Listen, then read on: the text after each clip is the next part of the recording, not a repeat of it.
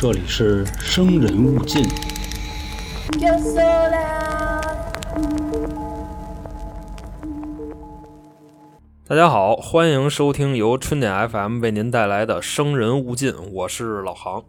跟大家说一个事儿啊，从三月份开始，我讲的案子呢，从两周一更变为一周一更，也是感谢大家的支持吧。本身呢，就是简简单单的讲个小故事啊，没想到各位这么爱听，那我们就再接再厉啊，为大家奉献更好听的节目。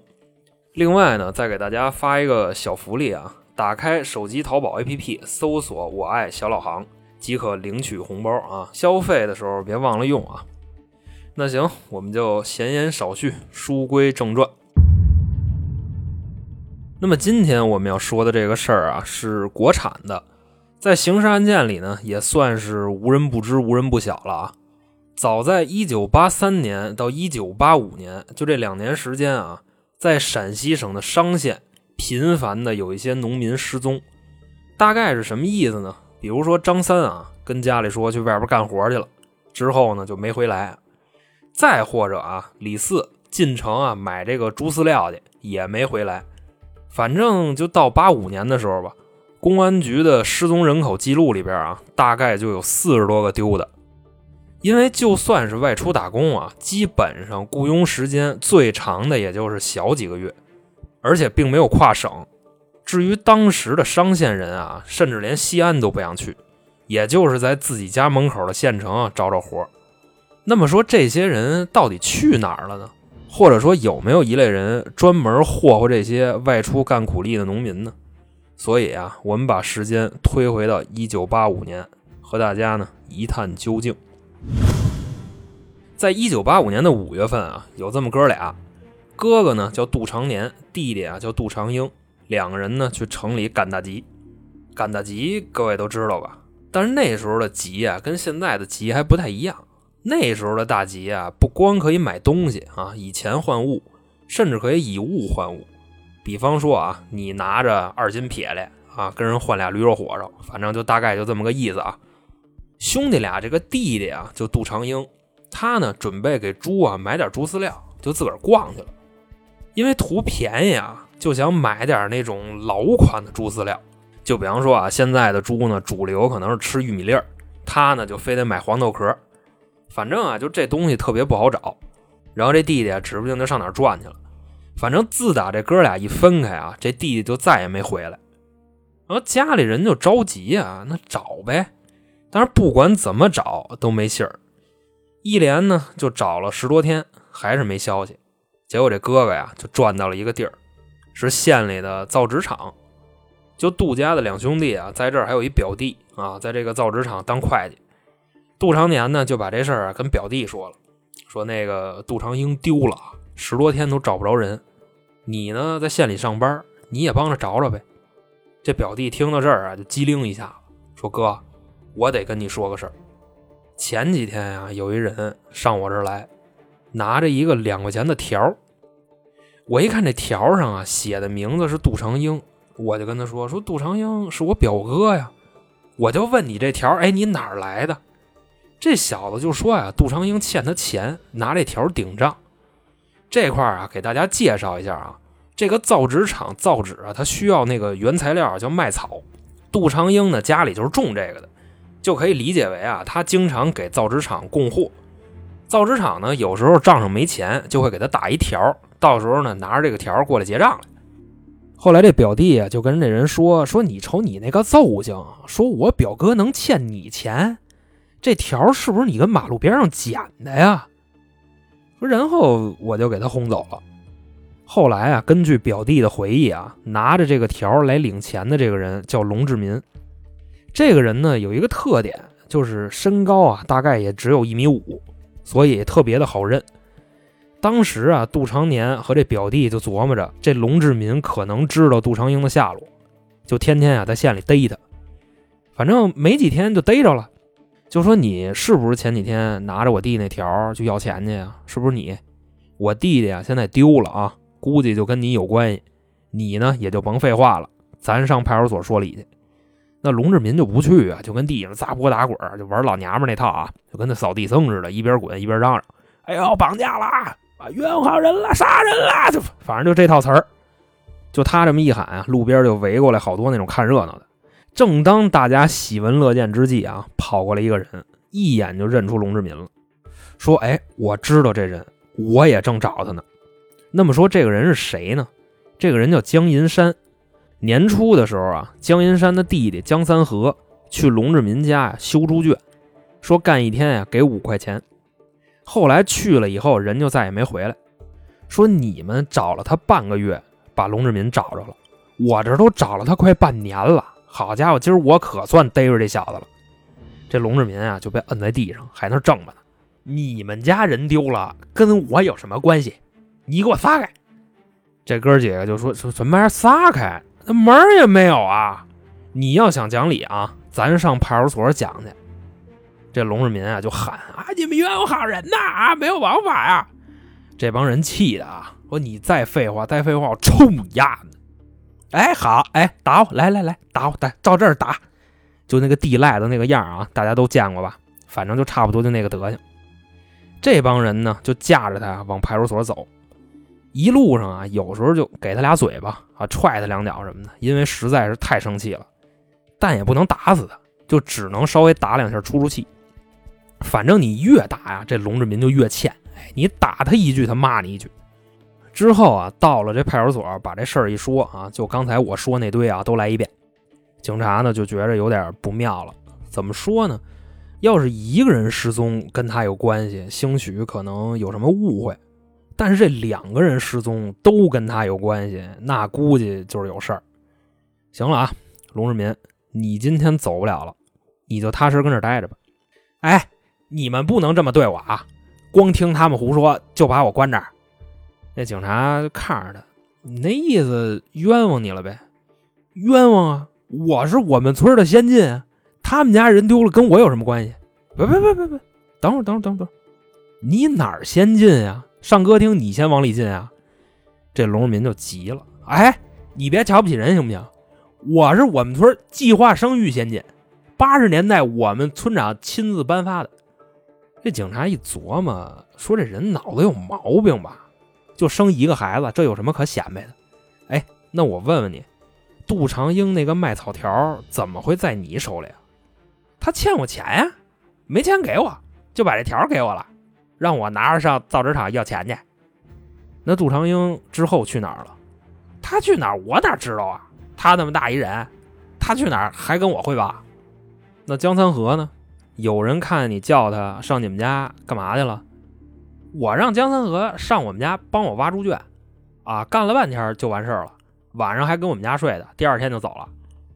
就这个事儿啊，进展到这步就卡这儿了，就怎么连哄带吓唬的啊？就这几句话啊啊！我之前见过那俩人，去哪儿我不知道啊，就甭管你说什么，就都是这两句。几个人啊就跟里就陪着他玩呢，时不时啊还能冒出几句新鲜的啊，就啊我啊龙仙剑，知道吧？我是我们村计划生育标兵，积极响应国家政策，就生一个娃。哎，我八辈贫农，我知识分子，我遵纪守法。就真是啊，就这屋里这几个警察就都快吐了。你说是被他说服了吗？其实不是，只是这几个人啊就觉得他就是一神经病，就不想搭理他。那么说这个审讯大概过了多长时间呢？七个小时。当时啊已经是夜里了。这几个警察就分析说：“你瞅瞅这人啊，傻了吧唧的，跟个疯子似的啊，还那么点个咱之前不说过吗？龙志民也就一米五。你说就这么一缺的，这事儿能是他干的吗？不是？那你什么意思？你那意思放了他呗？这时候呢，边上岁数大点那警察就摆了摆手：哎，先不忙。他不是昨天下午关进来的吗？询问时间有二十四小时。明天呀，上他们家看看去。实在不行啊，下午再放。”多关押一会儿啊！那么些废话。转过天来呢，五月二十九号，天刚亮，两个警察呀就到了龙志民的住处。这个地儿呢叫王建村，他们家呀离那公路也就几十米，反正到了就看见了。走近了一瞧啊，俩警察互相看了一眼，嘿，这这地儿是人住的吗？我进来拉屎我都嫌脏。那么说龙志民家什么样呢？先是站院里看啊。房子上的窗户都是拿木板给钉上了，俩警察心说：“这人真是有病，谁家那窗户拿木板子给钉上啊？你要不想要那窗户，你还不如拿砖给糊上呢。”后来啊，一进屋，有个形容词啊，叫没地儿下脚。其实很多时候啊，我们的父母啊，用这个词儿来形容我们的屋子，都包含了夸张的成分。但龙志民他们家这个啊，一点都不夸张。你就会发现啊，你想看见地，你得先用脚扒拉，你才能看见。而且呢，那地也不平，走道啊，恨不得都得扶着墙走，一不留神就崴脚。反正啊，大概就那么个状态。这俩人跟屋里呢，就这么转悠，走到阁楼的那块啊，看见一个梯子。仔细一看呢，这梯子上有几个黑点儿。这俩警察啊，就跟那分析，说：“哎，这是什么呀？像血。”就嘿，你也这么觉着？那咱再看看别的。转到另一个屋，龙志民的媳妇儿跟这屋呢。这块啊，咱们简单介绍一下，因为龙志民啊是那种好吃懒做的人，农活基本上是完全不参与。其实说白了，就是村里一赖子啊，蹭那个大队的补给过日子，就这么一人。他媳妇儿呢，自然条件也不是特别好，脑子呀有点毛病，那个病叫脑膜炎，智力范围啊肯定是达不到正常人的标准。外加上啊，还有严重的下肢瘫痪，但是自己能移动啊，就盘着腿儿，拿手往前拐着走。哎，就我说到这儿，各位可以脑补一下啊，就马路上那要饭的都见过吧？手一撑地，往前一伸，就那么走了。反正咱就说这意思啊。这警察呢，也没跟他媳妇儿说几句话，可能是看着疯疯癫癫的，估计应该问不出什么东西来。结果呢，这龙志民这疯媳妇儿就说了一句话，直接把这俩警察就给定那儿了。他就说呀，有一次啊，我洗衣服，那水啊，嘎嘣儿就变红了，变红了，然后怎么着了？那就变红了呗，然后就洗完了，然后再问啊，就不说了。这俩警察一分析，说丢那两个人不会真的是他干的吧？就龙志民，就那德行。得了，咱俩回去吧，把这事儿跟所长说吧。俩人呢就回到了派出所，把这事儿跟派出所所长就说了。这所长就急了啊！一拍桌子，家人，接着查。咱说家人啊，这回加的人可不是多派俩片警过去，这回是刑警队已经出动了。之前去的那俩警察啊，带着这波刑警又来到了龙志民他们家。这俩片警就说呀：“哎，几位，别怪我没提醒你们啊！一会儿进屋你们可小心点。他们家呀就跟那古墓似的啊，进屋以后啊慢点走，别摔着。”这其中一个刑警就说：“呀，嗨，兄弟，多虑了。我们这刑警，闹呢？这啥大风大浪没见过？哪屋啊？”这片警就给他指了一下，就就那个啊，行，就甭管了。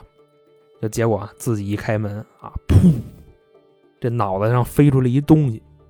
我操，这什么呀？蝙蝠！这刑警啊，就接着往里走。这什么呀？这又弄我一脸。啊，没事没事，蜘蛛网啊，就是先擦脸，一边擦呀就能闻见一股这个恶臭，然后顺便闻闻自个儿这手啊，还行，不是这味儿。这村长啊就在一边就搭话了，说这个龙志民啊，他们家臭着呢，我们谁都不愿意来，这粪车炸了都没他们家臭。但是这刑警呢冷静下来了啊，一边嘬着牙花子一边闻，说不对，这个臭啊。不是那种单纯的臭，里边还能串出点啊尸体腐烂的那种臭味就刚分析到这儿啊，就听见旁边那屋有一个警察喊了一句：“哎呦我操！”就跑出来了。这几位呢也都跑到院里，怎么回事？这哥们儿啊，当时眼睛里已经没有神了，这一看呀就是吓着了，就指了指东边那间屋。手呢也是哆了哆嗦的，院里这几个警察就都冲那屋去了。进屋一看呢，还是之前来的那间屋，只不过呀是把地给挖了。地底下呢有两具没穿衣服的裸尸，还相互拥抱在一起。其中一具尸体啊，就是咱们开头提到的杜长英；另外一具啊，可不是江三河，是一个十六七岁的孩子。这个刑警队长一看啊，孙子。还跟我玩一行为艺术，还真是你干的呀！一边咬着牙就一边念叨。随后呢，就让人回派出所，就说呀，把这个龙志民啊，就这个货给我关起来啊！这回可不是滞留了，是给我关起来，那手铐跟脚镣都给我砸瓷实了。我让你跟这演，哎，你妈气死我了！这个时候，龙志民干嘛呢？还在号里喊呢：“哎呦，冤枉好人啦！就老娘们撒泼打滚那套啊！哎，你们有没有王法呀？啊，哎呦，放人呀！”这个时候啊，过来一警察，哎哎哎哎，龙先进，先别喊了，干嘛不让我喊？放我呀！我还得回去给我媳妇做饭呢。啊，行了行了，龙先进啊，你这辈子都回不去了啊，知道吗？来来来来，过来过来过来，我送你个小礼物，啊，就手铐子、脚镣子，就什么套子、罩子，就全拿出来了，哗楞嘎嘣的全给带上了。这东西一带上啊，龙志民立刻就消停了，靠着墙就那么往下出溜，都不是坐地上的啊，是出溜到地上，脑袋呀看着房顶子，哎，完喽！就在这间号里啊，就这么坐着，脑子里呢就开始过画。一边琢磨一边拿拳头捶地，哎，我干嘛就非得拿那张条子去造纸厂换钱呢？结果那会计还是杜长英的表弟，你说这啥玩意儿？我当时怎么想的？你说，那咱们说这件事到底是怎么回事呢？那杜长英到底是不是龙志民杀的呢？其实是他杀的。五月十六号，在西关的长途汽车站，龙志民呢碰见了杜长英，俩人啊打了一招呼。老杜啊，现在忙啥呢？杜长英说：“我现在啊，主攻这个母猪的产后护理这一块啊，咱现在是养猪专业户了。今天来县里啊，买点这个饲料。哦，那你买着了吗？没有啊。现在这个猪啊，都吃玉米粒儿了。我想买黄豆壳，买不着。那你这白跑一趟啊！哎，对了，我有个事儿想求你帮忙。”这杜长英就说：“你能有什么事儿啊？嗨，我们家这土豆啊该除了，我自个儿呢干不了，我媳妇还是一拽子，所以呢我就上这集上看看有没有找活的。不是，那你有钱吗？我可不跟你赊账啊！干完活你就得把钱给我啊！行，那点土豆都起出来，我给你五块钱，行吗？”这杜长英一琢磨，嘿，今儿这倒不白来啊！这产点土豆子还能挣五块钱。啊，行，干得过。哎，你等会儿啊，我今天呀跟我哥一块儿来的，我得跟他说一声。这龙志民啊心里就咯噔一下子，这怎么还跟你哥一块儿出来的？这还没琢磨完呢，这杜长英就说呀：“嗨，算了，不说了，走吧。”到了龙志民家以后啊，这杜长英提鼻子一闻，不是大哥，你们家化粪呢是吗？怎么这么臭啊？龙志民说：“你哪儿那么些废话呀？就说你干你的活吧，你管臭不臭呢？”就这么着啊，杜长英拿着那个锄头跟那儿啃地，龙志民呢就在边上看着杜长英啊白给他干活，心里突然有一种啊自己是地主老财的感觉，呵，带劲！就这么着啊，看了一下午，在这活快干完的时候啊，龙志民趁杜长英不注意，拿了一把锄头。直接照着杜长英那脑袋上哐就砸下去了。杜长英呢，甚至连点声都没出，直接就被砸死了。随后从杜长英的身上翻出了卖草的条和买猪饲料的钱。那么咱们再说啊，在龙志民家里跟杜长英埋一块儿的那个人又是谁呢？这个呀，就要把时间啊往回推一推。在杀了杜长英的第六天，龙志民啊碰上一个收破烂的小伙子，就是那个在坑里的另一具尸体啊。那天早上呢，龙志民啊从这个睡梦中惊醒啊，梦见自己当皇上了啊，正跟娘娘起腻呢啊，就嘎嘣就醒了。然后呢，这心情就特别不好，心说不行，今儿我得杀个人啊，以解心头之恨。就出了村了，在路上就这么溜达，一直呢溜达到下午四点，碰见一收破烂的。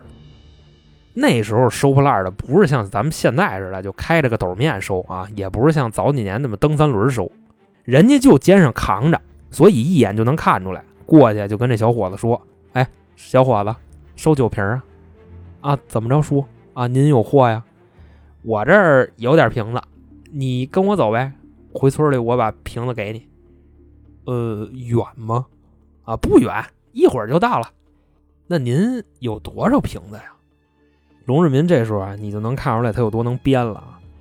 嗨，我这儿没多少，主要我们村加一块就多了。到村里我帮你喊去，有多少瓶子都给你拿过来，不就得了吗？这小伙子一听啊，就来买卖了啊，那得了啊，走着走着。到了村里以后呢，这小伙子就说啊，赶紧吧，您快把瓶子给我吧，这天都黑了，一会儿路就不好走了。这龙人民就说呀，什么玩意儿？你今儿晚上还想回去？这小伙子听到这儿就愣了，他俩手啊就紧紧的攥着他那编织袋子啊，然后抱紧了，里边还有十来个那瓶儿。不是叔，您要干嘛呀？其实啊，那个时候啊，八十年代大家都比较单纯，想的更多的是要劫财，不是要劫色。要搁今天呀，就估计就得问了啊，叔，您是不是要崩我呀？龙志民这时候啊，就一激灵，说：“哎呦，我操！我怎么把实话给说出来了？”就赶紧解释：“嗨，我那意思，要太晚了，你就跟我这凑合一宿呗。”这句话一说完啊，这小伙子表情啊就放松了不少。哎呦，吓我一跳啊！龙志民啊也就笑了，想多了啊，想多了，想多了。一会儿呢，我上村里就给你喊去啊。我们家有一收瓶子的，让他们都给送过来。你呢，在这帮我一小忙啊？啥忙啊？你呀，就帮我把这个猪圈给垒了吧。弄好了呢，我再多给你五块钱。这小孩一听，哎呦，我今儿算是讹了金德了啊！碰上一好人，不光呢照顾我生意，而且还有别的业务。自己啊就一边高兴一边跟这干活，就垒这猪圈。龙志民呢就假模假式的去院子外边转悠，就想着一会儿他活干完了是吧？我怎么把他给弄死？就在外边就转悠了半天，想着这小伙子这猪圈呀差不多垒完了，就回来了。这一进来呢，一看，呵，这都不用骗了呀！这小孩垒完猪圈累得够呛，直接在墙角就睡着了。这龙志民就走过来，轻轻的呀拿起了一个酒瓶，看着这小孩啊，我还没用过这个呢，我试试啊！啪的一下就歇这小孩脑袋上。那么说拿酒瓶打脑袋能给打死吗？要不说龙志民坏呢，你要是打脑门啊或者打头顶，肯定打不死。因为那块啊是人体最坚硬的地方，但人最脆弱的地方是哪儿呢？是后脑。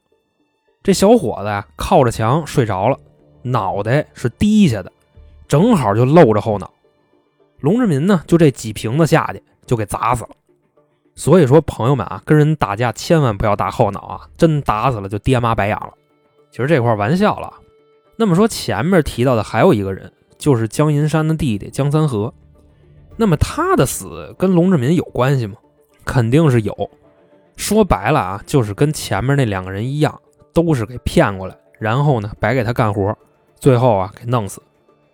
起初啊，在明面上呢有三具尸体，其中两具呢就是杜长英和这个收破烂的小伙子。那么另外一具尸体是江三河的吗？不是。另外一具尸体啊是个女的，装在一个化肥的袋子里。就在墙角就那么扔着，放这个化肥袋里啊，这块也是挺有招的，因为化肥臭啊，那股子臭味啊，估计能把死尸那味稍微遮上点，但还是被找着了。那么江三河的尸体在哪儿呢？这块啊，咱们慢慢往后说。发现了第三具尸体以后啊，这件事啊，基本上已经轰动了当时的商州市，当地的公安局长直接就到了，查，使劲查。还带来了好多武警，把这村子就给围了。当时啊，有村民反映说，他们家呀有个地窖，装萝卜用的。这几年呀，不知道为什么就给填上了。行啊，甭说了，挖。几个民警呢，就顺着村民指的位置就开始挖。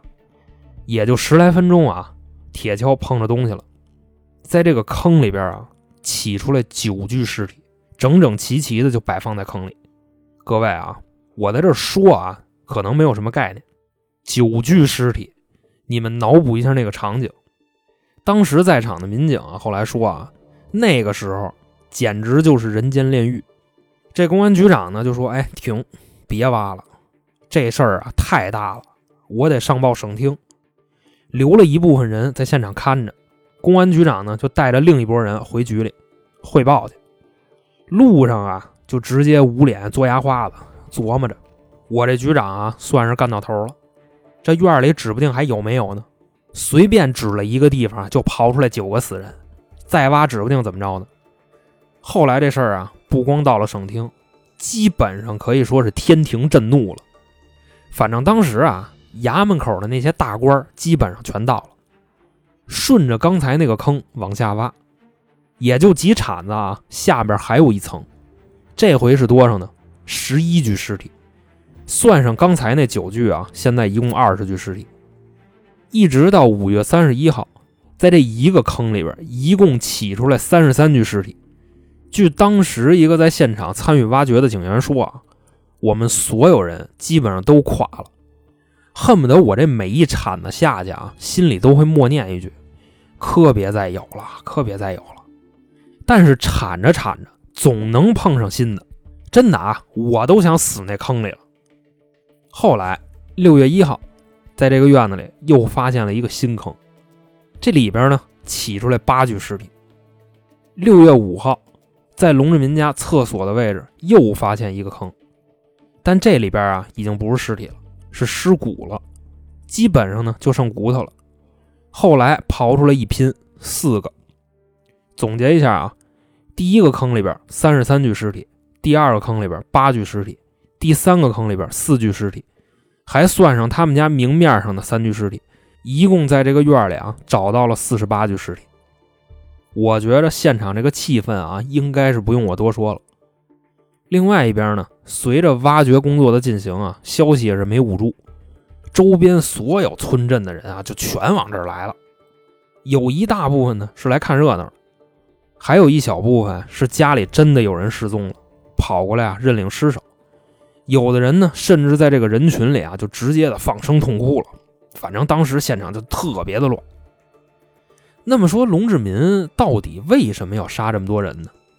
后来审讯的时候啊，得出的结论无差别杀人。因为龙志民啊是那种好吃懒做的人，自认为读过几天书啊就是文化人了啊，所以不能干体力活。媳妇呢也没有劳动能力，智力也不正常，那得活着呀，那怎么办啊？就跑到县城的火车站和长途汽车站，高价雇人给自己干活。活一干完呢，就把人给弄死。反正据统计啊，他杀的人里边有三十一个男的，十七个女的。那么说他雇人干体力活，那怎么还有这么多女的呢？其实这块很好解释啊，连女的都比他劲儿大。而且那个年代的农村，稍微壮一点的姑娘应该比瘦一点的姑娘有市场，因为壮的话啊，娶过来直接就下地干活了。反正龙志民呢，就是在车站啊找好了目标，就跟人说。男的呢，基本上就都是啊，垒猪圈、挖大坑；女的呀，一般就是洗衣服、收拾屋子、扒苞米，就这类活吧。反正啊，就在一九八五年，就这一年，龙志民就杀了三十六个人。而且审讯进行到这儿啊，还有高的呢。龙志民这人啊，有绿帽情节。别看人不怎么地啊，玩的是真洋。有一回啊，他们家来了仨人，仨人你都不好下手了吧？于是啊，龙志民就让这仨人啊干完活以后就在他们家住了，而且还邀请这仨人跟他媳妇一块睡打轮啊。后半夜呢，趁这哥仨都玩累了，两口子给人全宰了。反正经过统计吧，龙志民三年杀了四十八个人，共搜得财物五百七十块钱。那么这个钱在当时的购买力啊，和今天一万到一万五差不多。还有六块手表，几十套衣服，但是出来干活的人能穿什么衣服？那都是那破衣服。还有几十双啊，那种复古的胶鞋。反正各位可以根据这账头算一下啊，四十八个人，五百七十块钱，和杀一人挣个十个来钱。但是龙志民自己说呀，他杀人不是为了求财。至于为什么呢？您就往后听。那么咱们再说啊。有没有从龙志民手里侥幸逃生的人？有两个，其中一个呀就说，有天晚上我回家，我就看那墙角啊有人叫我，我这一回头，我以为一狗站起来了呢啊，使劲一看呀是一人，就说那哥们儿确实是矮点说呀我那儿有个活干完就睡我那儿呗，我就跟着去了。但是到了以后啊，那天已经特别晚了，就直接睡了。但他们家呢就巨臭无比，我这一宿啊起来抽了半盒烟，我估计啊是他看我睡得不踏实就没动手。第二天呢，我也是骂骂咧咧的就走了。这另一个人呢就更有意思了，这人呀姓刘，咱们呀就叫他小刘。起初啊是龙志民答应要发他一对象，然后啊这哥们儿就把龙志民领他们家去了。当时啊小刘的母亲在家呢。一听这事儿啊，高兴的假牙差点没乐出来，就留龙志民啊在家吃饭，还留他住了两天。龙志民走的时候啊，还给了五块钱。警察就问啊，说那他在这住的时候都干嘛了？说到这儿啊，这老太太的脸上就有点紧张，一眼呢就被看出来了。警察说：“你可得说实话啊，这可是天大的案子啊，北京的领导都来了，可不敢藏着掖着啊。”这老太太呀，就叹了口气：“哎，那好吧。这头一天啊，龙志民跟我儿子啊来了，说要给我儿子介绍对象，我高兴啊，就留他在我们家吃，在我们家住。头一天呢，龙志民跟我儿子睡的那屋啊板床。第二天晚上啊，他跟我说他感冒了啊，流鼻涕，还发烧。”说得睡热炕，但我们家就只有这一个热炕呀。我这么一分析，睡就睡呗。而且我们乡里男女老少在一个炕上睡也不是什么大不了的事儿。另外，我老头子也去世了啊，也没人挑我，那就睡呗。半夜呀，我就发现龙志民啊，睡着睡着就妈睡我身上来了。你说我一老太太，我哪受过这个呀？我也不敢喊，丢人呐。后来天亮了，这孙子就跟没事人似的，还跟我要说媒的钱，我就赶紧啊给了他五块钱。我心说你可赶紧走吧，祖宗哎，这都什么事儿啊？哎呦，我不活了！一边哭啊一边骂自己的儿子。刘哎，你说你干的这叫送马事儿啊？你说送马事儿啊？其实这块儿啊是一个小插曲啊，就龙世民给人妈推了啊，也是为了给大家缓解一下这个压抑的气氛。后来在审讯的时候啊，龙志民的一番言论流传至今。警察问他说：“你为什么要杀这么多人？除了自己没有劳动能力之外啊？”龙志民又有了一番新的说辞，说我杀人怎么了？我杀人是为民除害。这警察呀就愣了，你为民除害，你马上就被除了，你说什么疯话呢？哎，我怎么说疯话了？我龙志民一不杀科技人员，二不杀国家干部，三不杀职工工人，我只杀那些呆傻痴捏的废人，我只杀那些愚昧无知、没有文化的人。当时啊，屋里所有审讯的警察全炸了，放你娘的狗屁！你杀的人里边绝大部分是智力正常的人，你怎么不把你媳妇剁了？你媳妇就是傻子。龙志民啊，就看着警察冲他嚷嚷，心里啊也是毫无波澜。哎，你别跟我这逼那个的，你们也是傻子。随着话音落下，审讯结束之后，龙志民和妻子严淑霞被判死刑，立即执行。至此，轰动全国的陕西商洛龙志民案宣布结束。虽然有点突然啊，但是今天的案子呢，就这么说完了。相信大家听完了，肯定有好多话想说吧？那咱们就评论区见吧。另外还一个事儿啊，就是近期呢，我们开通了西米团，现在啊，年费会员有一个很大的折扣。加入之后呢，您就可以收听我们旗下三张专辑啊，《生人勿近》《京城春典》《开卷无益》啊的所有付费节目，也是感谢大家的支持。最后呢，如果您喜欢听我们胡说，或者您想给我们投稿，再或者您想调戏主播啊，欢迎添加微信“春点二零一九”，春点是汉语拼音。那行，今天就这么着，我是老航，我们下期再见。